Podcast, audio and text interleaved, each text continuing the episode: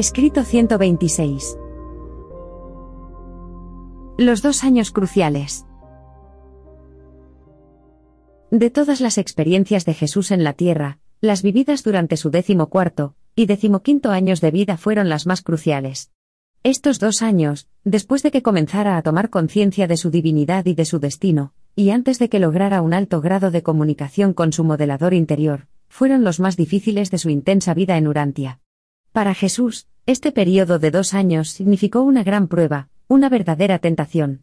Ningún joven humano en su paso por las primeras confusiones y los problemas de adaptación de la adolescencia experimentó nunca una prueba más decisiva que la que Jesús atravesó durante su transición desde la niñez a la edad adulta temprana. Este importante período en el desarrollo juvenil de Jesús comenzó con la finalización de la visita a Jerusalén y su regreso a Nazaret. Al principio, María se encontraba feliz con la idea de haber recuperado a su hijo una vez más, de que Jesús hubiese vuelto al hogar para ser un hijo obediente, no es que antes no lo fuera, y que en lo sucesivo sería más receptivo a los planes que ella había dispuesto para su vida futura. Pero María no iba a sentir por mucho tiempo el solaz de aquella ilusión materna, ni de su desapercibido orgullo familiar, muy pronto estaría aún incluso más desencantada.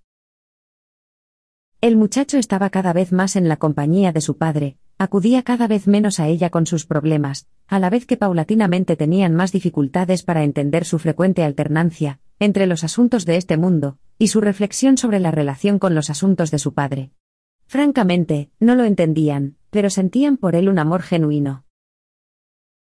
Conforme Jesús crecía, su compasión y amor por el pueblo judío se hacían más profundos, pero, con el paso de los años, se iba desarrollando progresivamente en su mente un sentimiento de justa indignación, contra la presencia en el templo del Padre, de los sacerdotes designados políticamente. Tenía un gran respeto por los fariseos sinceros y los escribas honestos, pero sentía un gran desprecio por los fariseos hipócritas y los teólogos deshonestos, miraba con desdén a todos aquellos líderes religiosos que no eran sinceros. Cuando examinaba con detenimiento a los dirigentes de Israel, se sentía tentado de mostrarse favorable a la posibilidad de convertirse en el Mesías esperado por los judíos, pero nunca sucumbió a tal tentación. El relato de sus proezas entre los sabios del Templo de Jerusalén resultó gratificante para todo Nazaret, particularmente para sus antiguos maestros de la escuela de la sinagoga. Durante algún tiempo, los elogios que se brindaba a Jesús estuvieron en los labios de todos.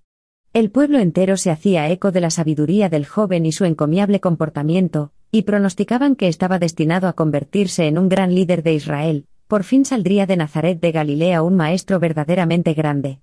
Y todos esperaban deseosos el momento en el que cumpliera los quince años, para que se le pudiera permitir leer las escrituras de forma regular en la sinagoga el día del Sabbat.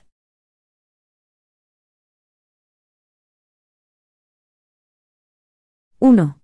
Su decimocuarto año, año 8 después de Cristo. Este es el año natural de su decimocuarto cumpleaños. Se había convertido en un buen fabricante de yugos, y trabajaba bien tanto la lona como el cuero. También se estaba volviendo rápidamente un experto carpintero y ebanista. Este verano hizo frecuentes visitas a la cima de la colina situada al noroeste de Nazaret para orar y meditar. Paulatinamente, iba tomando más conciencia de la naturaleza de su ministerio de gracia en la tierra. Hacía poco más de cien años, esta colina había sido el alto lugar de Baal, y ahora era la tumba de Simeón, un renombrado santo varón de Israel. Desde la cumbre de la colina de Simeón, Jesús podía divisar Nazaret y sus alrededores. Desde ahí contemplaba Megido y recordaba la historia del ejército egipcio que consiguió allí su primera gran victoria en Asia, y cómo, posteriormente, un ejército semejante derrotó a Josías, el rey de Judea. No lejos de allí podía divisar Taanac, donde Débora y Baraz derrotaron a Sísara. En la distancia podía ver las colinas de Dotán donde, según se le había enseñado, los hermanos de José lo vendieron como esclavo a los egipcios.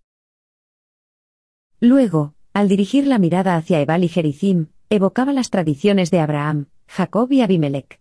Y así rememoraba y pensaba detenidamente en los acontecimientos históricos y tradicionales del pueblo de su padre José. Prosiguió sus cursos avanzados de lectura bajo la guía de los profesores de la sinagoga, e igualmente, continuó con la educación familiar de sus hermanos y hermanas, conforme estos llegaban a la edad adecuada.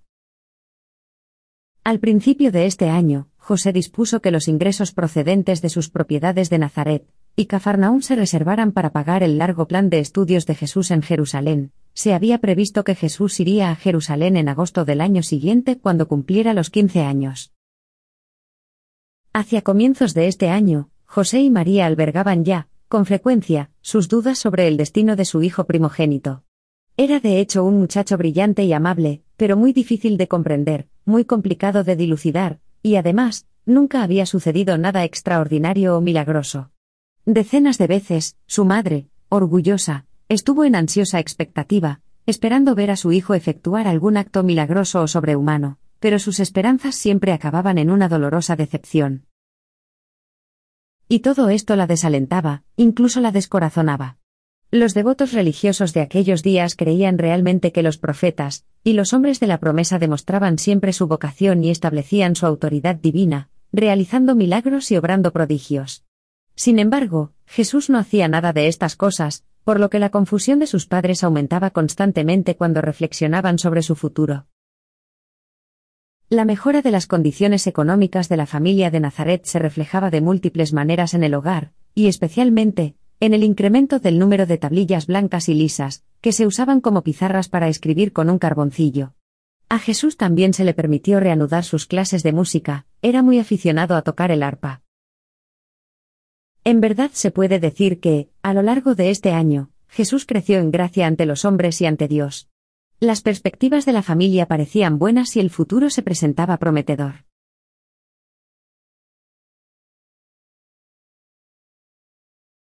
2. La muerte de José. Todo iba bien hasta aquel fatídico martes, 25 de septiembre, cuando un mensajero de Séforis trajo a esta casa de Nazaret la trágica noticia de que José, mientras trabajaba en la residencia del gobernador, había resultado gravemente herido por la caída de una grúa. De camino a la casa de José, el mensajero se había detenido en el taller para informar a Jesús del accidente de su padre, y los dos juntos fueron a la casa para comunicarle a María la triste noticia. Jesús deseaba ir de inmediato al lado de su padre, pero María no quería hacer oído a nada que no fuese su deber de apresurarse para estar junto a su marido. Al no conocer la seriedad de sus heridas, dispuso que Santiago, que tenía entonces diez años de edad, la acompañara a Séforis y que Jesús permaneciera en la casa con los niños más pequeños hasta su regreso. Si bien, antes de que llegara María, José ya había fallecido como consecuencia de sus lesiones. Lo trajeron a Nazaret, y al día siguiente, fue enterrado con sus padres. Justo en el momento en el que las perspectivas eran buenas y el futuro se vislumbraba prometedor, el infortunio se cebó cruelmente con el padre de esta familia de Nazaret. Los asuntos de este hogar se vieron trastocados, y todos los planes relacionados con Jesús y su futura educación quedaron deshechos. Este joven carpintero, que acababa de cumplir 14 años, despertó la conciencia de que no solo tenía que llevar a cabo la tarea que su Padre Celestial le había encomendado de revelar la naturaleza divina en la tierra y en la carne, sino que su joven naturaleza humana debía igualmente asumir la responsabilidad de ocuparse de su madre viuda, y de sus siete hermanos y hermanas, no contando con la hermana que aún estaba por nacer. El joven de Nazaret se tornó entonces en el único apoyo y consuelo de esta familia tan súbitamente afligida. De este modo, se permitió que esos hechos de orden natural ocurrieran en Urantia, y que iban a obligar al joven de destino a contraer bien pronto unas obligaciones enormes, pero sumamente instructivas y prácticas, al tener que convertirse en el padre de una familia humana, en el padre de sus propios hermanos y hermanas, en el sostén y protector de su madre, en el custodio del hogar de su padre, el único hogar que llegaría a conocer mientras permaneció en este mundo. Jesús aceptó gustosamente las responsabilidades que recayeron sobre él de forma tan repentina, y cumplió con ellas fielmente hasta el final. Al menos, aunque de forma trágica, se había dado solución a un gran problema, y a un inconveniente que se preveía en su vida, no se suponía ya que debía ir a Jerusalén, para estudiar con los rabinos. Siempre fue verdad que Jesús no se instruyó a los pies de nadie. Estaba siempre dispuesto a aprender incluso del más humilde de los pequeños, pero su autoridad para enseñar la verdad nunca provino de fuentes humanas. Aún no sabía nada de la visita de Gabriel a su madre antes de su nacimiento, únicamente la conoció por Juan el día de su bautismo, al comienzo de su ministerio público. A medida que transcurrían los años, este joven carpintero de Nazaret, juzgaba cada vez más el valor de las instituciones sociales y de las costumbres religiosas aplicando un test invariable. ¿Qué hacen por el alma humana? ¿Acercan Dios al hombre? ¿Acercan el hombre a Dios?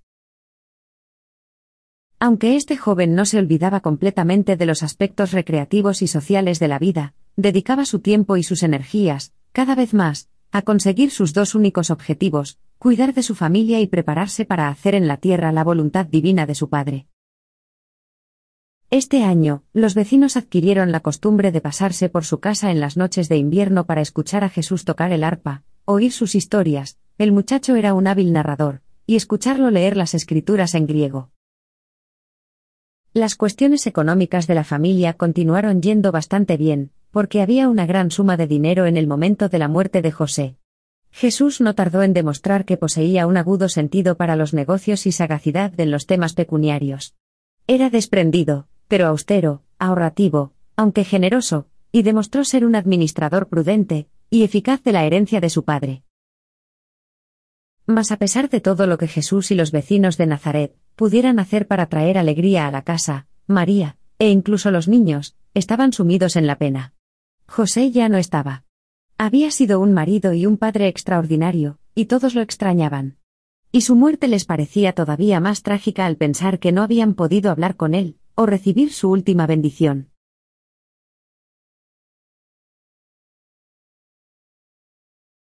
—3.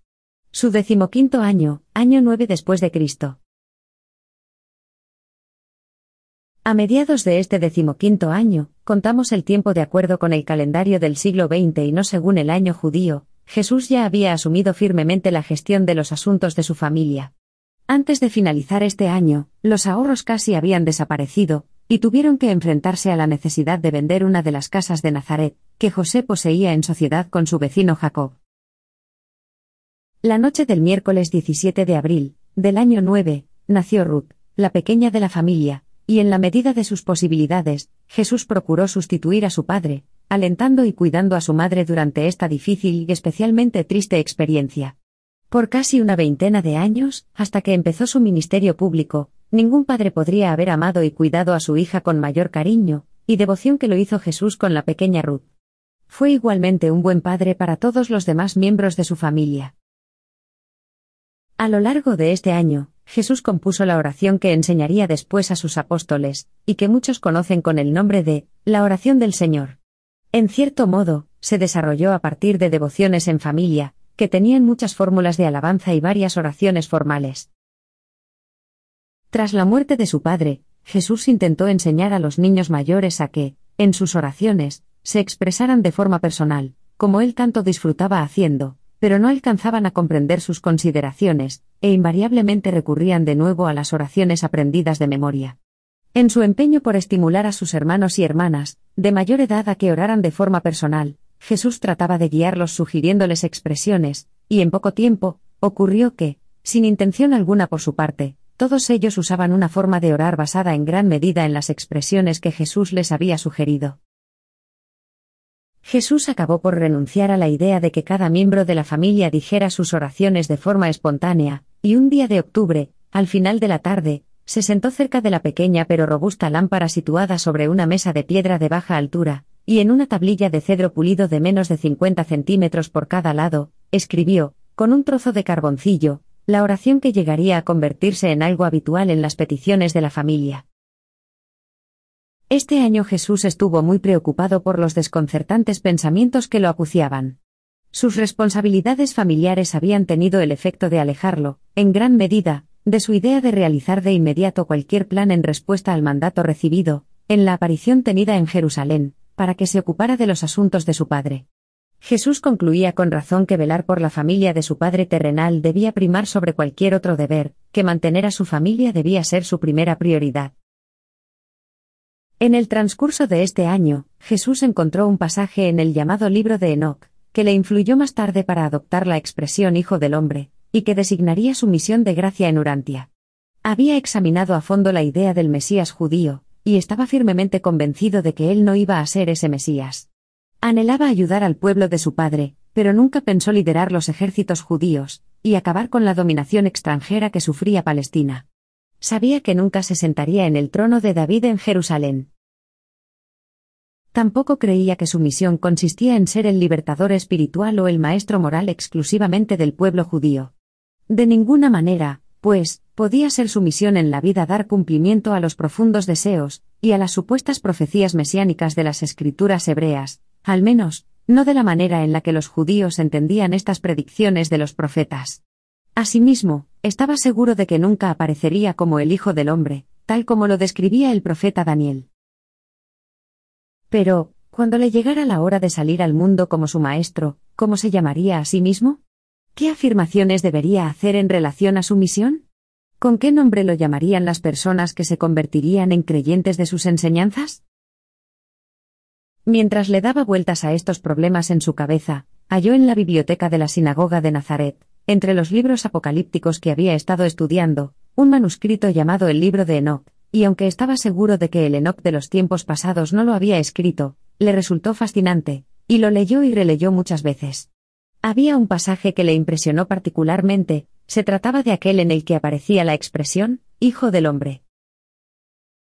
El autor de dicho libro continuaba hablando de este Hijo del Hombre, describiendo la labor que habría que realizar en la tierra y explicando que, antes de descender a ella para traer la salvación a la humanidad, había recorrido los atrios de la gloria celestial con su Padre, el Padre de todos, y había dado la espalda a toda esta grandeza y gloria, para descender a la tierra y proclamar la salvación a los mortales necesitados.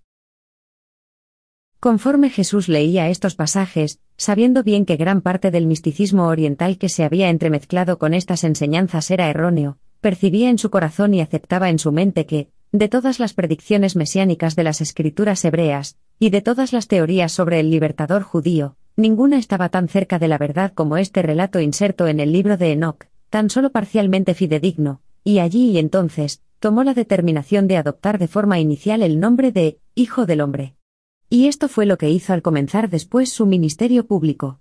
Jesús poseía una inequívoca capacidad para reconocer la verdad y nunca dudaba en abrazarla, fuese cual fuese la fuente de la que emanase.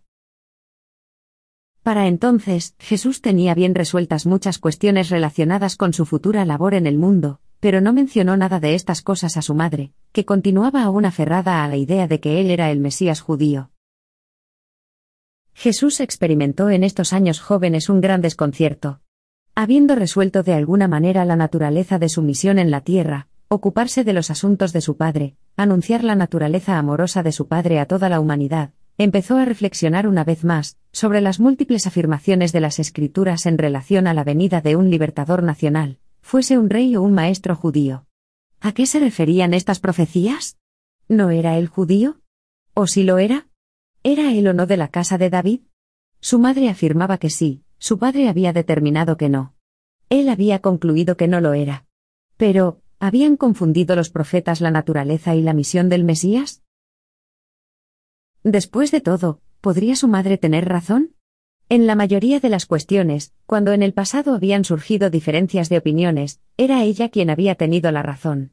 Si fuese él un nuevo maestro y no el Mesías, ¿cómo podría reconocer al Mesías judío si éste apareciese en Jerusalén durante el tiempo de su misión en la tierra?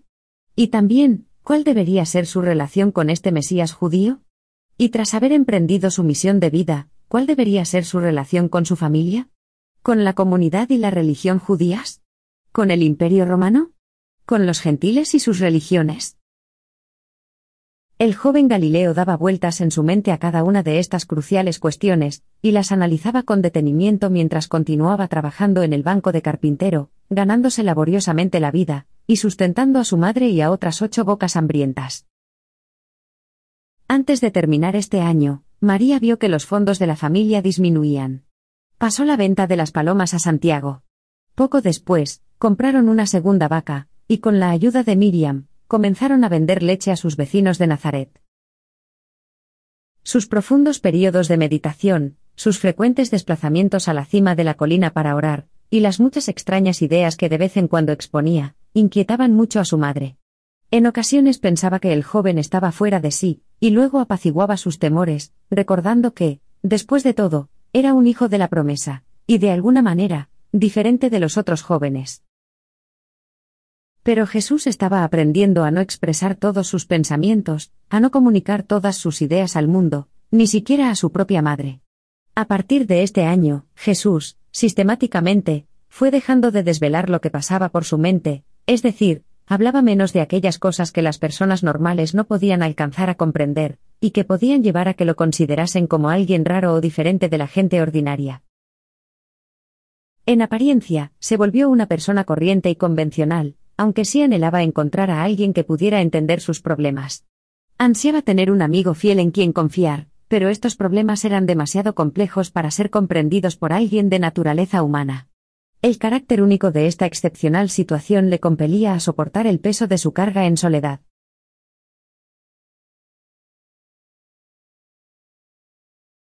¡4! El primer sermón en la sinagoga.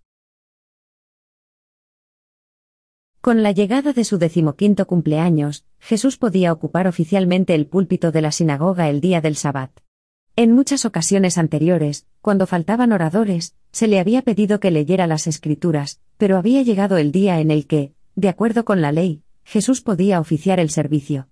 Así pues, el primer Sabbat tras cumplir los quince años, el Hazán dispuso que Jesús oficiara los servicios matutinos de la sinagoga, y cuando todos los fieles de Nazaret se habían congregado, el joven, habiendo escogido unos pasajes de las Escrituras, se levantó y comenzó a leer. El Espíritu del Señor Dios está sobre mí, por cuanto el Señor me ha ungido, me ha enviado para traer buenas nuevas a los mansos, para vendar a los quebrantados de corazón, para pregonar la libertad a los cautivos, y para poner en libertad a los presos espirituales, para predicar el año de la buena voluntad de Dios, y el día del juicio de nuestro Dios, para consolar a todos los afligidos, para darles esplendor en lugar de ceniza, el aceite de gozo en lugar de luto, un canto de alabanza en lugar del espíritu angustiado, para que puedan ser llamados árboles de justicia, el plantío del Señor, para gloria suya. Buscad el bien y no el mal para que podáis vivir, y así el Señor, el Dios de los ejércitos, estará con vosotros. Aborreced el mal y amad el bien, y poned juicio en la puerta. Quizás el Señor Dios tendrá piedad del remanente de José. Lavaos y limpiaos, quitad la maldad de vuestras obras de delante de mis ojos, dejad de hacer lo malo y aprended a hacer el bien, buscad la justicia, socorred al agraviado. Defended al huérfano y amparad a la viuda. ¿Con qué me presentaré ante el Señor, para inclinarme ante el Señor de toda la tierra? ¿Vendré ante Él con holocaustos, con becerros de un año? ¿Se agradará el Señor de millares de carneros, de decenas de millares de ovejas o de ríos de aceite? ¿Daré mi primogénito por mi transgresión, el fruto de mi cuerpo por el pecado de mi alma? No, porque el Señor nos ha mostrado, oh hombres, lo que es bueno. ¿Y qué pide el Señor de vosotros sino que obréis con justicia, que améis la misericordia y que caminéis humildemente con vuestro Dios? ¿Con quién, pues, haréis semejante a Dios que está sentado sobre el círculo de la tierra? Levantad en alto vuestros ojos y mirad quién ha creado todos estos mundos, quién saca y cuenta su ejército, y los llama a todos por su nombre. Él obra estas cosas por la grandeza de su fuerza y por el poder de su dominio, ninguno fallará. Él da esfuerzo al débil y multiplica las fuerzas de los que están cansados. No temáis, porque estoy con vosotros, no desmayéis, porque yo soy vuestro Dios. Os esforzaré y os ayudaré, sí, os sustentaré con la diestra de mi justicia, porque yo soy el Señor vuestro Dios. Y os sostendré de la mano derecha, diciéndoos, no temáis, porque yo os ayudaré. Y vosotros sois mis testigos, dice el Señor, y mi siervo que yo he escogido para que todos me conozcáis, y creáis y entendáis que yo soy el Eterno. Yo, yo mismo, soy el Señor, y fuera de mí no hay quien salve. Y tras haber terminado de leer, se sentó, y la gente se fue a sus casas reflexionando sobre las palabras que tan lleno de gracia les había leído. Sus conciudadanos nunca le habían visto tan magníficamente solemne, Nunca le habían oído hablar con aquella voz tan seria y sincera, nunca lo habían visto tan pujante y decidido, con tanta autoridad. Este sabbat por la tarde, Jesús subió a la colina de Nazaret con Santiago y, cuando regresaron a casa, con un carboncillo, sobre dos tablillas pulidas, escribió los diez mandamientos en griego. Más tarde, Marta coloreó y adornó estas tablillas, y durante mucho tiempo, estuvieron colgadas en la pared, por encima del pequeño banco de trabajo de Santiago.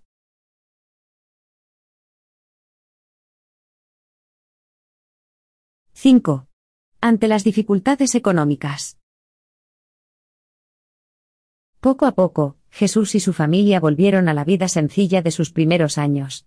Sus ropas e incluso su comida se hicieron más modestas. Tenían abundante leche, mantequilla y queso. Según la estación, disfrutaban de los productos de su huerto, pero cada mes que transcurría necesitaban practicar una mayor austeridad. Su desayuno era muy sencillo, reservaban su mejor comida para la cena. Sin embargo, la falta de recursos entre estos judíos no implicaba inferioridad social. Este joven prácticamente alcanzaba ya a comprender de qué modo vivían los hombres de su tiempo.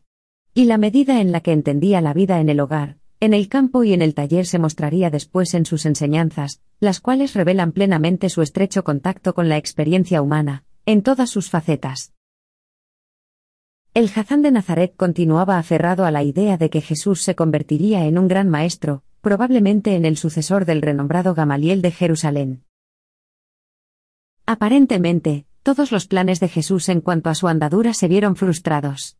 Según el curso de los acontecimientos, el futuro no parecía muy prometedor. Si bien, no flaqueó ni se desalentó. Siguió con su vida, día tras día, desempeñando bien su deber presente y cumpliendo fielmente las responsabilidades inmediatas de su situación en la vida. La vida de Jesús constituye un perdurable consuelo, para todos aquellos idealistas desencantados. El salario normal de un día de trabajo de un carpintero iba reduciéndose lentamente. Hacia finales de este año, trabajando desde el amanecer a la puesta de sol, Jesús podía ganar el equivalente de 25 céntimos. Al año siguiente, les resultó difícil pagar los impuestos civiles, por no mencionar las cuotas de la sinagoga, y el impuesto de medio ciclo que se daba al templo. Durante este año, el recaudador intentó sacarle a Jesús otros impuestos, amenazándole incluso con llevarse su arpa.